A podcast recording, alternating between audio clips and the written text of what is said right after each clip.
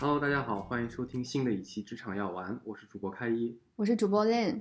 今天我们请到了一期嘉宾啊，呃，自林，然后我和那个 Lin 是分别认识他的，然后我是在呃一个 VC 的一个呃这个 fellowship 的一个活动上和他认识的，啊、就是 GGV fellowship，然后这是挺好一个项目，然后 GGV 有自己的博客，大家也可以关注。嗯，呃 Lin 说说看你怎么认识我们今天嘉宾的？对，呃，我跟自林认识特别神奇，就是我当时刚来北京的时候，然后我有朋友推荐说有一个北京非常有名的 club，我本来开始要跟他们一起去，但因为那天晚上他们临时都放了我鸽子，然后我想说，但是还是想去看一下，因为那家 club 在北京挺有名的，就它的文化，然后还有它它有点像是一个 underground 嗯。club，然后呃，反正比较有意思。然后我当时就想去探索一下，看一下。然后后来我当时就去了，然后去了以后，好像我我已经不太记得那天是哪一个音乐人在那边。然后后来我就一个人在那边听音乐的时候，就旁边有一个女生，哎，突然过来跟我 就跟我搭讪，哎，我想说，哎，北京的北京的小姐姐都这么社交牛逼症的嘛？然后后来我们认识了以后，发现就，呃，我们都是从北京。呃，不是从上海到北京的，然后就这个经历就比较神奇。后来我们就加完微信，加完微信以后，我就发现我跟自林在朋友圈里有非常非常多的共同好友。然后后来一聊，他们就说说自林是一个就是非常外向，然后就是就是人脉经营的非常好的一个人。所以欢迎自林，也让也让他来介绍一下自己吧，先。Hello Hello，大家好，就是不敢当不敢当，社交牛逼症。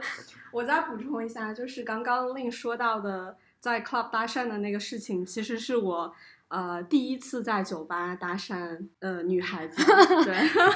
但但主动搭讪，然后又是搭讪女孩子，确实是第一次。然后我也很意外，就是认识令了以后，发现我跟他有共同好友，而且是有。发小级别的共同好友，但我觉得可能更多是因为我之前在互联网和创业这个圈子里面，所以而且又嗯由于我的工作是公关、媒体、品牌一类的，就不可避免的，我的职业也要求我去认识很多的人，然后很多互相点赞的好友，可能我们也只是网友而已。然后实际上我是一个很喜欢自闭的人，如果不是出于职业的需要的话，我宁可自己在家里自闭。对对对，嗯，跟开一的话，就是我们都在 GEV 的 fellowship 的 program 里面，很好的项目，来来给 GEV 投币。嗯，这个这这期节目可以 让让 GV 帮我宣传一下吗？对对，GEV 帮我宣传一下。OK，好，那就可能还是给就是听众可能介绍一下你自己的一个背景吧，嗯简，单。好好。呃，我叫自林，我现在在长江商学院，在北京在读 MBA，然后很快也要毕业了。那么在北京之前的话呢，我其实一直是在上海工作，然后我工作的职位的话，基本上还是像我刚刚说的，跟品牌运营、营销等等有关。然后我待过大公司，待过小公司，在创业里面的环境里面待过，然后也在 BAT 一类的这种互联网公司待过。总之，我的职业经历会比较 jumpy 一点吧。然后这个也是我在申请 MBA 的时候要不停的在我的文书里面去自我圆场的 这么一个事儿。但就是因为呃好奇心比较重嘛，就很想探索不同的东西。嗯，很优秀，很优秀。啊，然后你还有一个自己的播客是吗？啊，对对对对对啊，对，到时候如果我这个播客在我的呃这一期播客在我呃放出来以后，应该也会在我的播客的平台上面发的。我已经很久没有更新过了，叫直言 Career Talk。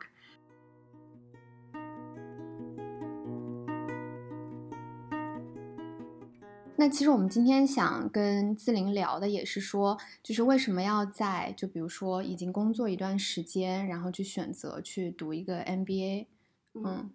对呃，就很多人读 MBA 会有不一样的目的嘛，然后在国外的大主流的话，还是想转换那个职业的道路。就很多人他们可能之前不是咨询或者投行背景的，但是到了某一个点，我也不知道为什么，因为咨询和投行钱比较多吧，然后又觉得，嗯、对，就是想去卷一卷这样，所以他们就会读一个 MBA 去。那么这几年就是随着呃工作大环境的变化吧，也有很多人会选择其他的一些道路，就互联网人也卷进去了。然后像我这种说是为了创业去读 MBA 的，其实算少数，因为很多人都会说，哎，那你要创业你就直接就创就完了，你为啥还需要一个 MBA？因为大家都觉得 MBA 很水嘛，就是教的那些东西可能都是给大公司用的，就是给不到创业里面。但我自己是很需要的，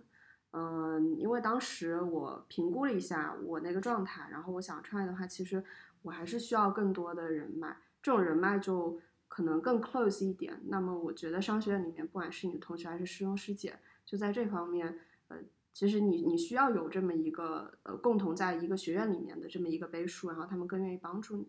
然后第二个可能就是资金方面，然后他们也会更倾向于给你。当然，当然，我觉得最核心、最重要的是，我需要有这么一些时间来想清楚我究竟要创什么业。嗯对嗯，了解。所以你读这个 MBA，特别在工作一段时间之后，主要还是想就是创业，然后给自己时间和积累一些人脉，去做出这个选择的嗯对，因为我是 full time 嘛，我是辞职去读的，所以我就不用边工作边去想，就有时间可以让自己去思考。嗯了解。嗯，那你你你看见你在的那个 MBA，就是国内 MBA 这个大多数人他的目的是不是更多的，就像你刚才说的，是想要换到咨询赛道啊，或者投资投行赛道嗯这种人会多一些呢？嗯，我觉得国内的 MBA 的风格不太一样，就包括一一开始，呃，一直到最后的几个月，我其实一直都准备的是美国的，就当时还是想去美国，然后最后，呃，来了长江嘛，然后因为长江跟中欧就是国内商学院比较久的，然后他们跟北美也会比较像的，那么两个学院的风格也会不太一样。呃，像长江我们班的同学的话，基本上大家还是倾向于出去做投资，可能更多或者就是去转职业赛道，但是也不一定是往咨询跟投行的那个方向转。然后创业或者是回家接班儿的会比较多一点。就长江本身就是一个民营文化很重的一个商学院，然后中欧的话就是更偏职业经理人的道路。然后什么清北复交他们的 MBA 的话，呃，可能也是呃转一些职业赛道，也不一定是咨询跟投行这样。嗯，哎，那我想问志玲，比如说在疫情的这种状况下，我知道有很多在北美的小伙伴，他们很多都是在国内上嗯网课嘛。对那像你们的话，是不是相对来说就会更加有校园的风格一点？就大家还是可以到学校里边去读书，然后大家是在同一个班级里面去上课的。嗯，对对对，嗯、就是像你说的这个挺关键的。就当时我我其实也嗯有拿那个美国的 offer，就不是特别好，不是很很理想 top school 的那种。我就在咨询已经在那边读 MBA 的小伙伴嘛，然后他们就说，呃，就当时当课你去的话，大概率还是得上网课，嗯呃，然后你没有办法在线下跟大家 mingle，然后你也没有办法就是像 MBA 会组织很多的 trip 去各种地方，其实可能有时候你是需要玩儿，然后才能够更多的去探索大家性格里面不同的方嗯面的嘛。然后他就说这个就读体验其实挺差的，嗯而且也挺贵的。那如果你想要很快的，就是想要打定创业这个决心的话，其实在国内不管是人脉也好，环境也好，整体来说是更适合的。然后他说，要么你就再等几年，可能国外环境好一点，然后你再去读；或者如果你现在就决定读的话，他给我投的票是国内。嗯对，明白。那那你总体，比如说你在读 MBA 的感受是一个什么样的状状况？嗯，就很好工就很开心啊。对，我觉得跟我们就是一直在工作的人应该还是挺不一样的。呃，对对对，因为就是我之前就刚毕业也去英国读过一个研究生嘛，然后那会儿其实还是挺懵懂的，就是读完书接嗯着读书，是然后也不太知道说怎么样去利用很多的资源吧。然后嗯现在已经工作了以后，再回到一个呃全日制的这么一个状态的时候，其实挺珍惜的。嗯，包括去学很多知识的时候，其实也会有更多的素材去反思嘛。就是你工作总归会走过一些弯路的。那你就是已经快读完了嘛？那你觉嗯得，嗯，你想要获得的那个目的，嗯，对，就是想清楚我自己大概是就是要做什么吧？我理解，嗯，对嗯对，有没有觉得达到了？对嗯，我觉得挺有帮助的。就是刚进校的时候，我就已经想好了嘛，所以就当中什么实习，可能这些东西我也没有特别去做，就还是在嗯每天去，也没有每天，就是拷问内心，跟去嗯做各种各样的调研，跟各种人聊。就是在呃入校之前，其实是想做教育的创业的，嗯啊，然后后来教育不就是 凉凉了吗？对，然后我就开始想，那后来确定说自己对新消费，虽然现在也要开始凉了这个赛道是有兴趣的，但是我会明白说自己想要去做一些呃 tangible 的产品，嗯然后它是可以跟每个人的生活会有关系的，就这样去影响大家的日常的生活，然然后给大家日常生活带来一些美好的感受，是我自己愿意去做的事情。嗯然后选到这个赛道，我觉得就很开心。然后包括在之前，我是觉得说，可能我会更倾向于说去做二把手，我就找一个我特别欣赏的一把手，我去给他助力，因为我感觉我自己可能想不出什么创业的想法。那可能后来就发现我也找不到那个一把手，就只能自己去做那个研发的那个人了。我觉得如果没有这段时间的一些思考的话，可能也能想到，但是就会比较久。然后第二个就是在于补充一些商业的知识方面，我觉得，呃，MBA 就是一个他把很多不同公司的经验，然后去总结抽象成一套理论，然后就塞给你。可能你当下其实没有办法消化完的，就是可能你在其他的公司里面，你多赚几个公司你也能学到，嗯但是他就一年的时间打包塞给你，你以后想用的时候你调出来用。我觉得这个是有用的。嗯，明白。了解，其实就是 MB，呃，有一些在网上 Co- Coursera 或者是什么，嗯有些课程对，或者就是特别是欧美的一些，它是有一嗯些课程的，嗯然后其实他那些老师也确实是真实的，呃对，Top MBA 出来的，或者对对那些你觉得，就我们说从打包一个知识角度来说，嗯你觉得像网上那些东西也是够的吗？还是嗯现实的 MBA 是不有什么不一样？哦，对，这个其实真的挺关键的。就讲实话，因为我们就我这个项目的授课也全都是英文的授课的嘛，就有时候我自己学的不是特别透的时候，我就直接去看 Coursera，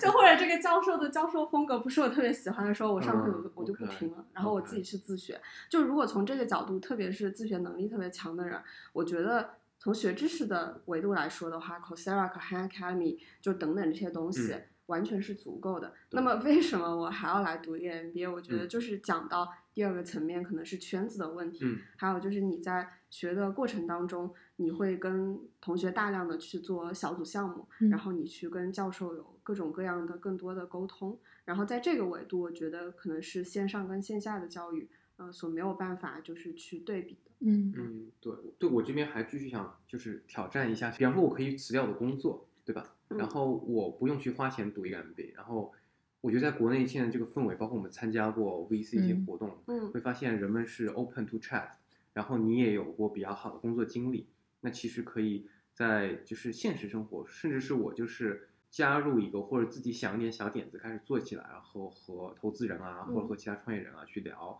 嗯。然后然后学一些网上的一些商业知识，嗯。可能哎也能也可能也能达到就是说嗯。一定的这种的目的，对。啊，然后包括呃可能是说在范围上可能会更广嘛，因为你现在可能是还是比较多的和这个 MBA 的人去更多的交流，对。对，就这方面你觉得嗯。呃我有说的什么区有没有道理？别 理解理解理解，就是我我个人觉得 MBA 本来它也是一个在在走下下行路线的一个商学院，就商学院自己本身也受到很多挑战嘛。嗯然后就稍微扯远一点，像比如说我申请的时候，就是对比起之前传统的 MBA，它已经有了很大的改变。像比如说之前都是两年，然后发现说很多人他觉得两年时间实在太浪费了，嗯然后很多都推出了一年的项目，然后会推推出很多就是跟行业更加结合的，比如说呃 MIU 它会有就是它的呃 fashion 的那个 MBA，还有一些什么跟呃制造业相关的 MBA，就总之会了解它也会贴合时代的变化。然后刚刚开始讲到的那个，我觉得是完全可行的，但是我评估我自己的能力，我不具备这样这样的高强度的自驱、自律，嗯以及这样去 organize 所有的这些资源，然后来做这个事情。如果我现在已经走了一年，回过头去看，我觉得我可以规划出这样的，但是在我来 MBA 嗯了解它所有的这些模块之前，我觉得我是不具备这样的能力的。嗯但我觉得很强的人，他是能够做到他，他根本也不 care 说我需要一个 MBA 所谓的这个校友的牌子在那边给我一些支持。对，那嗯 MBA 它自身的这个品牌效应，你觉得现在还是还是有的吗？就还就用人单位还是会看，或者投资者会看，哦，你有这个 MBA，我愿意去。是的我我觉得它是一个，就像我们大家都很喜欢用标签去理解人嘛，它是一个很快速的可以让别人理解你的，就是他看到你这个标签，可能他就会立马理解说你背后你可能学了一系列的知识，然后你认识了一系列的人，然后你对自己的各个维度的能力有了一些的提升。但如果像你刚刚讲的那，可能我需要跟你解释半天，然后你才能理解说我是一个很牛的人，我利用了所有的这些其实不需要花什么钱的一些资源，只要靠我自己的能力、高度的自驱跟自律能够达到的一个目标。嗯，嗯了解了解。嗯所以就是回到就是职场方面吧，就是可能现在一般工作到三到五年的人，可能会面临一个，特别是呃，可能刚开始工作也没想明白自己要做什么的。嗯我觉得确实可能大家希望有时间去思考一下，特别在高强度的工作下需要有这种思考。然后你会觉得针对，嗯、这部分人群怎么去思考？我到底是，比方说选择在读读一个书，嗯呃，包括我去国内还是国外读，还除了这个读书以外，有没有别的？当然，读书也包括读 MBA 或者读一个其他的其他心很多人现在说一下想读心理学的一些，对对，我对吧？我有朋友完全是为自己 gap，对，所以你对这就是有这么一个时间节节点的同学，你觉得会有什么建议？说我要 take break 那种？明白。呃，就是现在选择 gap，其实也有挺多人在选，虽然不是主流啦。然后我觉得读书其实就是一个最保险的一个路子，嗯，就是不管怎么样，就是你掉到底了，你还能告诉自己说，哦，at least 我在学东西。对对对，但是你选其他的 gap 的话，可能家人反对的意见会比较大，就觉得哦，你都已经工作了，你干嘛不好好工作，对吧？就除了那种嗯家里可以就是呃给你充足的嗯自由，让你去探索，然后也不会在意钱，不会在意时间的这种情况，大多数人我觉得要做这个决定的时候，不光要说服自己，其实也是要跟家人和身边的朋友 somehow 有一个交代的。所以就是读书可能是一个最安全的选项。那如果不读书，我觉得你已经想清楚了，你自己下一步就是不打工，你下一步的目标是什么，或者你在打下一份工之前，你的目标是什么的时候，你能够找到那个事情去把这个时间安排好，我觉得也是 OK 的。因为我是 MBTI 里面是 J 型人格嘛，就是我一定是要有规划的，虽然这个当中我也会变，但是我是要先做好计划的。但有些人就是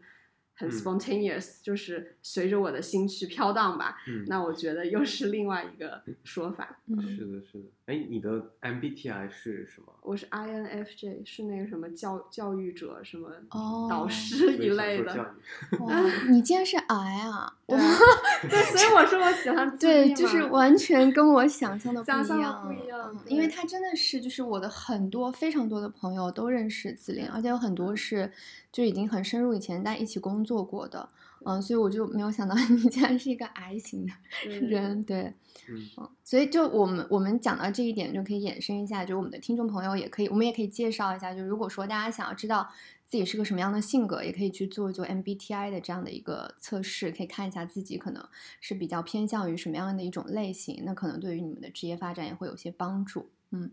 是没错。对。然后我我就很想问子林，就是一些很实际的问题，比如说你在读 MBA 的过程当中，就可能他会设置一些什么样的课程，然后会让你比如说学到更多的就是更 practical 的一些知识。嗯然后第二个是，比如说，呃，我们等于是重新已经工作过一段时间，再重新回到学校嘛。那我们在这个过程当中，跟同学之间培养的这种关系啊，或者是大家能一起去做一些什么样的事情啊，就可以从你个人的角度上来跟我们分享一下。嗯，明白。对，首先从学学知识的层面啊，因为 MBA 它就是商学院嘛，所以嗯它有很多的东西还是跟金融、然后经济，包括公司的管理有关的。那么对于我来说，本身我自己之前的专业就是传媒，嗯所以我其实是没有学过，几乎没有学过商科的东西，唯一就是营销跟商科有关。那我嗯觉得对我来说很有用，补充商业知识，比如说你从宏观微观的经济的层面，你会去思考说，呃，未来行业的趋势是怎么样的，就是真的去了解这个趋势，我觉得对创业者来说是很重要的。就是嗯你你看一个就是商业的商机点，你肯定是要结合大形势去判断的嘛。嗯那么给了这套工具，我觉得是很好的一个思考的体系。那么落到实操的层面来说的话，我之前是其实是比较偏，呃，就是文科跟创意的那种想法再去做 marketing 的。嗯但是给到我们像比如说统计学或者是一些像定价，我们会有嗯专门的一套就是更数据驱动的方式来教你如何定价。哦，这个都是之前学营销的时候所所没有学过的。我觉得这些东西是真的都很有用。嗯嗯对我们班同学就很爱玩儿，就是一起，就是也探索了很多新的玩的吧，什么打的扑、滑雪啊这种东西，全都是来读 MBA 以后就是开始玩的。对，然后大家，然后我们也是一个 global 的项目，所以会有国外的同学嘛。然后很可惜，就是其他的像美国、英国他们都进不来，所以我们唯一能进来的就只有韩国的同学，所以但是好歹也有一丢丢文化的，就是互相的，对对对对对，所以就一起玩也挺有意思的。嗯哎，那你们在这个过程当中，因为比如说，其实从知识的角度上，还有就是大家会在一起的，就是社交的这个角度上，那你们会比如说在小的范围之内，比如说我就去尝试做一个创业的项目，因为你刚刚也讲到嘛，说其实你其实读 MBA 最核心的目的是为了想创业。那在这个过程中，你们是不是就已经开始去探索一些方向，然后看是否能够有一些就是接下来可以变成一个实际落地的一个创业项目这样的？嗯，对，我们有一些课上教授是可以让你选的，就是你可以自己模拟去做创业项目的。然后我嗯们班就是有好几个同学，啊，包括我自己，其实我们都是借着那个课去梳理了一下自己创业的想法。然后最开始进校的时候，其实我们也有搞了一个小的那个创投的俱乐部的。然后就是，呃，可能我们想创业的人跟想去以后想去做投资的同学，我们会请一些嘉宾回来分享。但是后来 run 了几次以后，会发现说，因为我们班人实在是太少了，就三十几个人，嗯可能你在一个更大的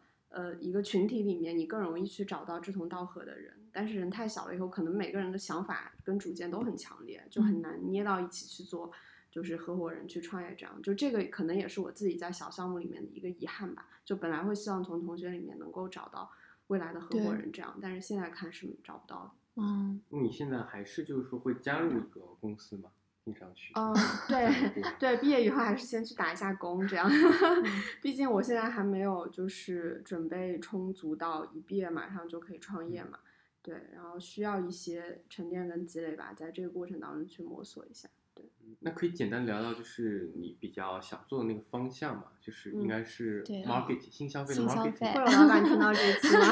应该会。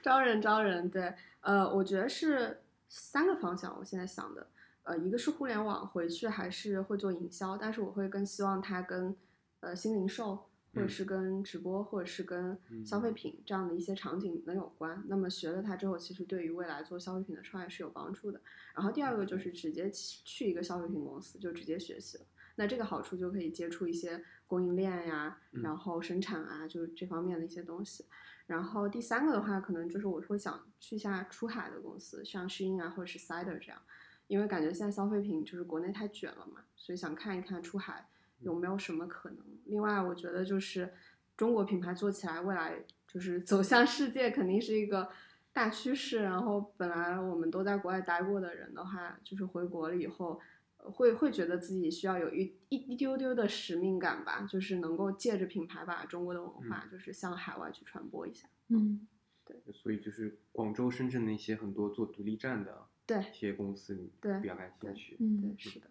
那如果是做新消费的话，就是你可能会，比如说，如果是自己去创一个品牌，你可能会有没有考虑过，就比如说你你可能自己更偏向于去做一个什么样的新的消费品？品类对对对品类。呃，我目前看的比较感兴趣的话，可能就是美妆个护这样。哦啊、然后现在再细致再看的话，就是香水香氛的个护这样。哦，那我我还有一个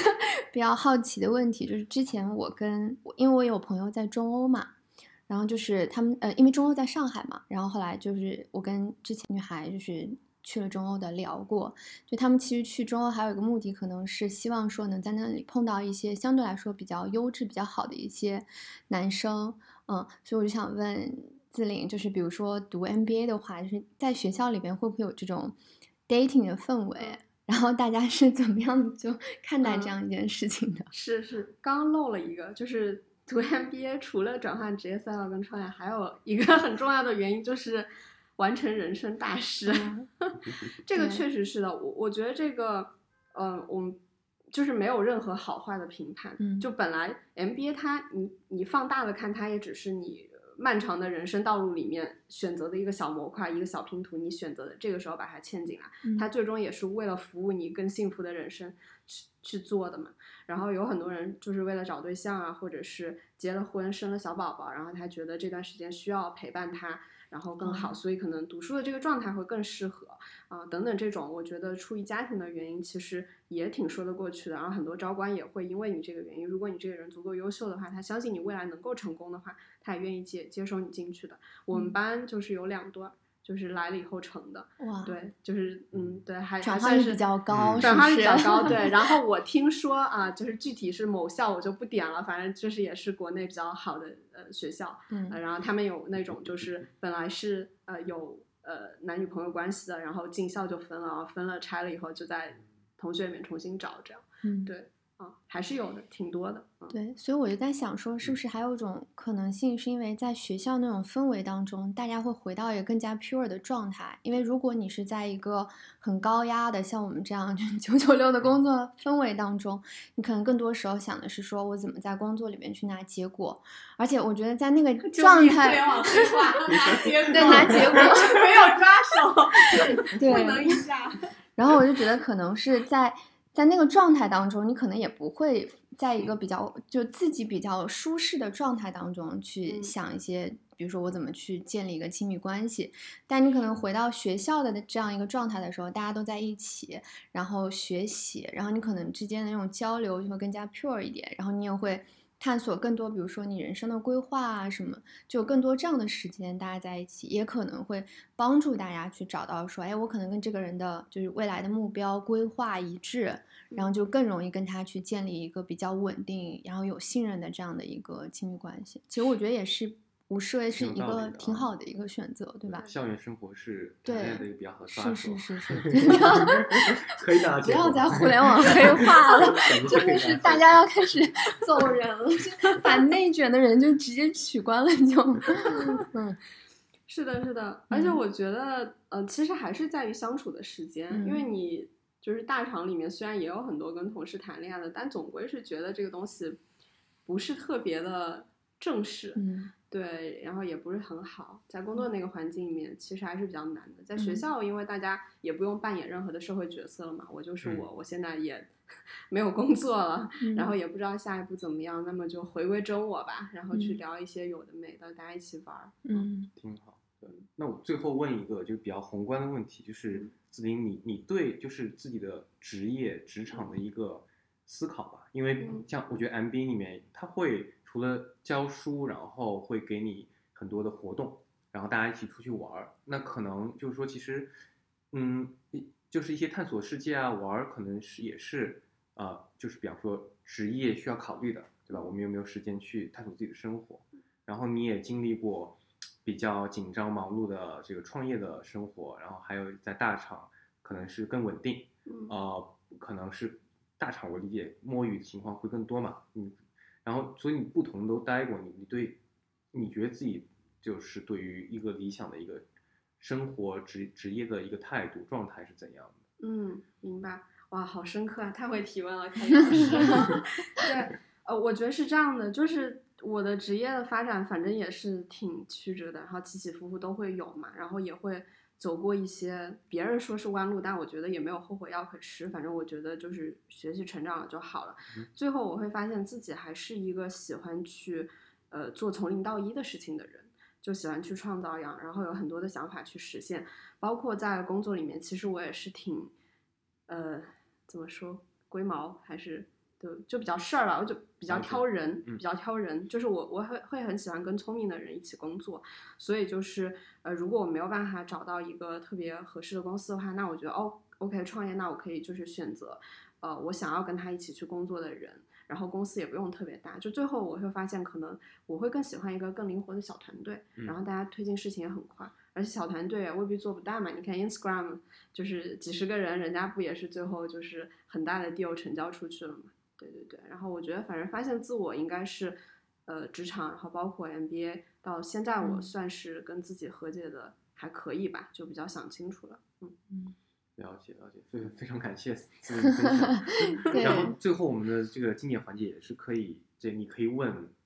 任何的问题，问 Lin 或者我，对关于这个嗯节目或者关于我们本身的。哦，明白。想听令聊一下你现在的现状，因为知道之前特别忙嘛，然后都约不出来。嗯是，嗯、其实其实我现在还是一个比较，我们刚才其实就是你没来之前，我还在跟开一聊，因为我们俩都在大厂嘛，只不过不一样的大厂。嗯然后其实总体我觉得还互联网整体大的环境还是比较卷的，对，但我做的业务因为是新业务，所以它总体来说还是发展的非常的快。当然也受到一些，比如说大的政策环境，还有互联网整体的这样的一个发展遇到一些瓶颈，因为它的流量红利可能基本上已经到头了嘛，所以会受到一些影响。但近期因为公司就是互联网公司在内部，它会经常做一些 reorg，就是组织架构的调整和重整，然后找到一个新的方向，然后继续往前进。所以整体的这个。工作的节奏还是比较快的。我现在基本上是早上十点钟，然后晚上九点钟